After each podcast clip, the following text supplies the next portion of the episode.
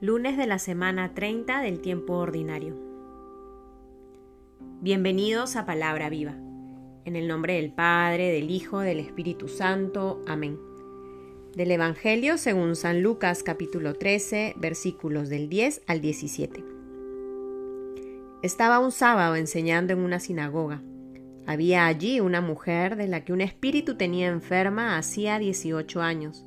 Estaba encorvada y no ponía en modo alguno enderezarse. Al verla, Jesús la llamó y le dijo, Mujer, quedas libre de tu enfermedad. Y le impuso las manos.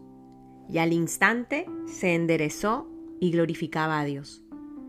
Pero el jefe de la sinagoga, indignado de que Jesús hubiese hecho una curación en sábado, decía a la gente, Hay seis días en que se puede trabajar. Venid pues esos días a curaros, y no en día de sábado.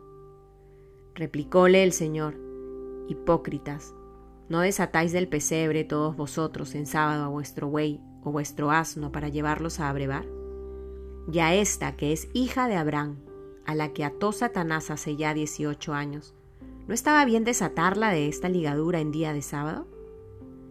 Cuando decía estas cosas, sus adversarios quedaban abochornados, mientras que toda la gente se alegraba con las maravillas que hacía.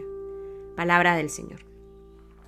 Hemos empezado una nueva semana, la semana 30 del tiempo ordinario, y somos iluminados por este texto de Lucas, que creo podemos meditar sobre todo en esta invitación que nos hace el Señor a dar gracias a Dios por las maravillas que realiza no solo en nuestra vida, sino en la vida de los otros. ¿Cuántas veces los celos, las envidias, las comparaciones en favor de los demás no nos permiten reconocer la acción de Dios?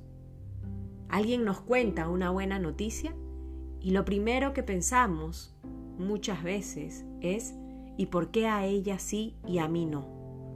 ¿Y por qué a él sí le resultó y a mí no?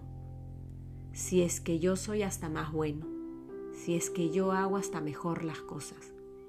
Esas comparaciones nos debilitan en el camino de la entrega y de vivir el amor. Jesús cura a una mujer que llevaba enferma hace 18 años. Y quienes estaban en la sinagoga, en vez de alegrarse por la curación, como lo hicieron el resto de personas, lo primero que hace es elevar una crítica. ¿Por qué lo hiciste? La mujer está glorificando a Dios. Y esta persona se queda en que Jesús curó un sábado, en vez de ir más allá y alegrarse del milagro realizado. Que el Señor nos conceda la gracia de reconocer su acción no solo en nuestra vida, sino en la vida de los demás. Y así como tantas veces experimentamos alegría en nuestro corazón por lo que hace en favor nuestro, pues nos demos la oportunidad de experimentar alegría por lo que obra en la vida de los demás. Que reconozcamos que todos somos hijos de Dios. Toda persona tiene una dignidad que tiene que ser respetada y valorada. Que todo cuanto beneficie y dé valor a esa dignidad pues nos llene de alegría el corazón.